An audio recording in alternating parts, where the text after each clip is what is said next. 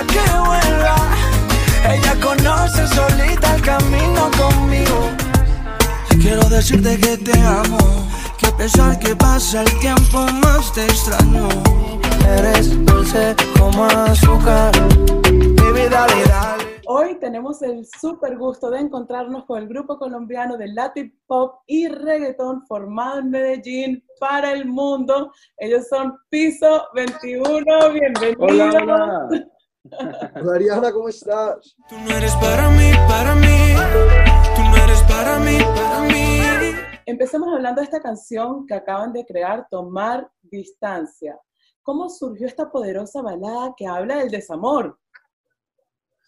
pues mira que, que Piso 21 eh, tiene muchas facetas. Eh, nosotros nos hemos encargado de construir un sonido. Lo, lo, que más nos gusta es tener un sonido y no un género. Como que alguien escuche una canción y diga, eso es puro Piso 21, sin necesidad de, de que nos encasillen en, en, en, un tipo de género establecido. Hace rato no, no, hacíamos, no sacábamos una balada eh, y dijimos, bueno, creo, creemos que es el momento, el, el mundo está viviendo un momento muy especial no era una canción que, que tuviera nuestros planes salir, o sea, nosotros no, no teníamos un sencillo para estas fechas programado, pero en vista de todo lo que estaba pasando dijimos, vamos a acompañar a la gente con música y con la música que queremos que es adecuada para el momento, que es, que es el, el mood que está viviendo el, el, planeta en este momento.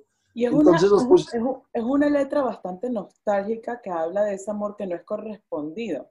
¿En Exacto. qué momento deberíamos tomar distancia en una relación? esto ya no vale. Tomar distancia creo que está muy bien. Es que nosotros no sabe, o sea, el ser humano a veces nos damos tan duro y somos tan nocivos que nosotros mismos que a veces hay relaciones donde sabemos que no nos va bien, sabemos que no es por ahí, pero nos metemos como sea. Entonces, yo creo que eso, eso que acabaste de decir lo da solo como los años, la capacidad de uno decir, hasta aquí llego, o sea, ya, no, no, no, no voy más, no, no me sirve, no me funciona y, y, no estoy dispuesto a entregar tanto. Pero cuando uno es más joven, uno no mide eso, uno en la canción lo habla, en la canción nos dice que el tipo se ha dado cuenta de todo y está esperando como a ver, o sea, que no ha podido olvidarse, está dando duro. Yo creo que esta canción, al protagonista de esta canción, a partir de ahí fue que empezó a madurar porque dijo, bueno, ya, a tomar distancia. Sí, cuando, cuando, escribió la canción, ya, ya, el proceso estaba hecho, ya el duelo lo había hecho, ya dijo, ¿sabes qué? Ni para pelear, esto no va para ningún lado, ya, ya me di cuenta, yo no me quiero aferrar a esto, sí. Si lo prefieres, sigo siendo tu amigo.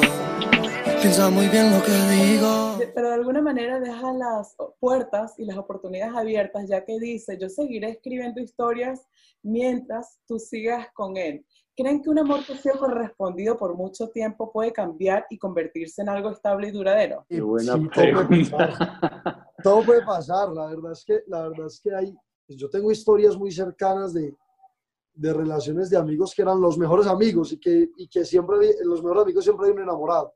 Eso pues, yo creo que los que ya hemos vivido un poquito sabemos que, que los mejores amigos siempre hay uno que está detrás enamorado. Y, y tengo historias de mejores amigos que ahora son, son esposos, por ejemplo. Y, y... Bueno, Rudy y yo, Rudy y yo somos esposos y éramos amigos desde niños, desde pequeñitos. Ay, ¿Y quién era el enamorado? ¿Quién era el enamorado? Yo creo que yo. Creo que yo, yo pero ¿sabes qué? es lo, es lo que dice Pablo, listo, es cierto, pero yo no sé hasta qué punto como que se re, rehagan o renazcan relaciones después de vivir lo que, lo que dice la canción. O sea, una cosa es que, que, que, que cambien las relaciones de amistad hasta algo más serio. Otra cosa es que están en una relación. Ahí lo que hay, respeto, falta de amor, lo que sea, y esperar como a que pase eso para ver si podemos estar bien. Yo, yo, yo creo que yo no. eres para mí, para mí. Tú no eres para mí, para mí. Y esta canción fue producida, filmada y escrita desde sus casas.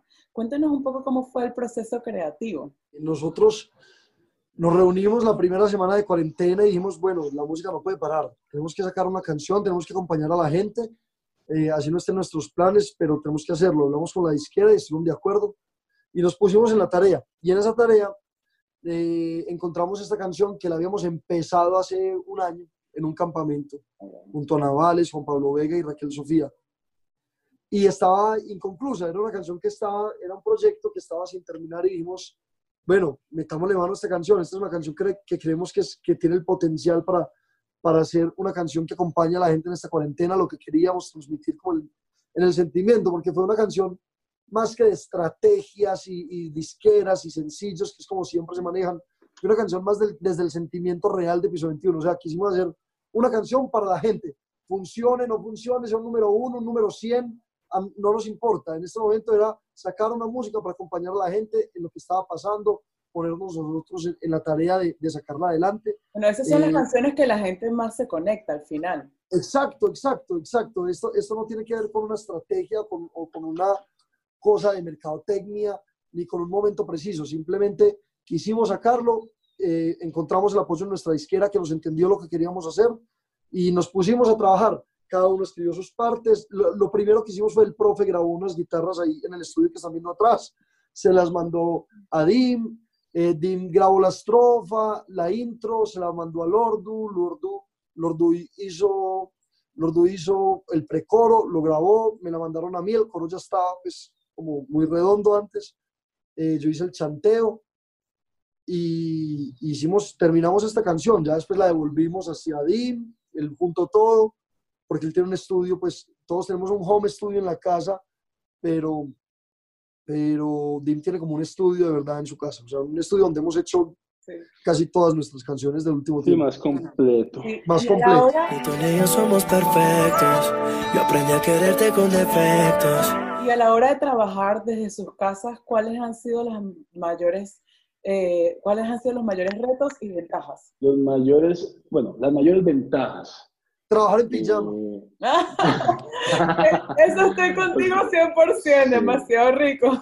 Mira, eh, trabajar, tú puedes decir, tengo una entrevista, cuelgas y estás en tu casa, estás con tu familia, puedes seguir con tus cosas eh, estás viendo televisión cuando, ah, ya vengo, voy a trabajar, ya, eso es, eso es muy bueno.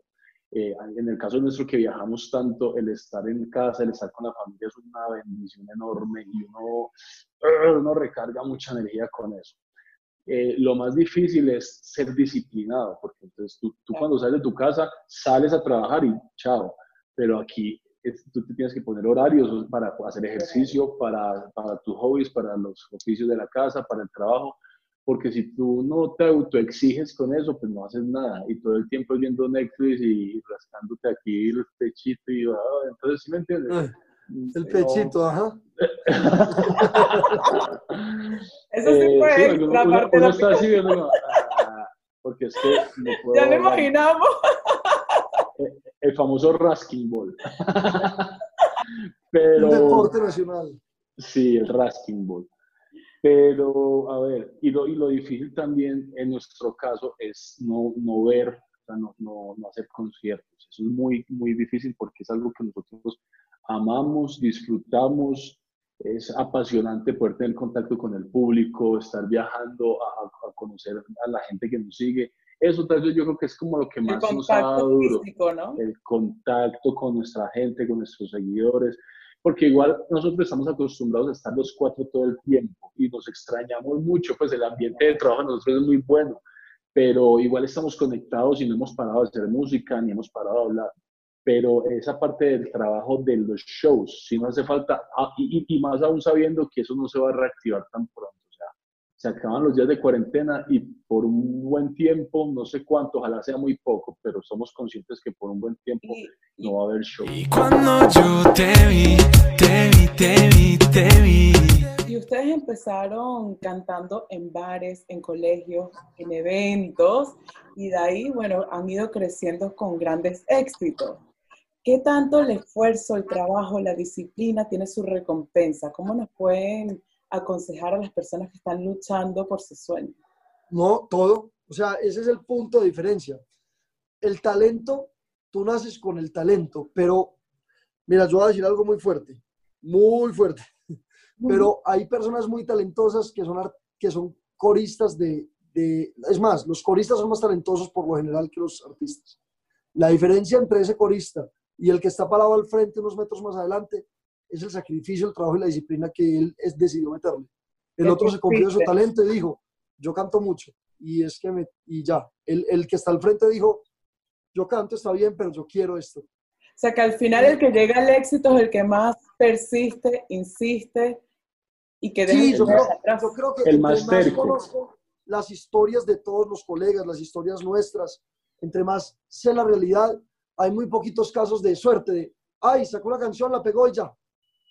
Eh, hay muy pocos casos de, suerte. La verdad es que todo, todo, por más nuevo que lo veas, por más pequeño, por más niño, que digas, ah, es que ese man sacó una canción, conoce su historia y resulta que ese man lleva trabajando años, que se le habían cerrado puertas, que nadie creía en él, que trabajó por, su propia convicción, eh, sin plata, sin nada. Yo creo que todos tenemos una historia detrás eh, bonita en este medio y, cada vez me convenzo más que lo que acabas de decir, el trabajo, la disciplina, el respeto por lo que haces es el factor más importante entre lograrlo o no lograrlo. Sí, la mayoría de toda la gente que han llegado lejos le han dicho que no y le han cerrado las puertas millones de veces, pero han insistido, han perseguido.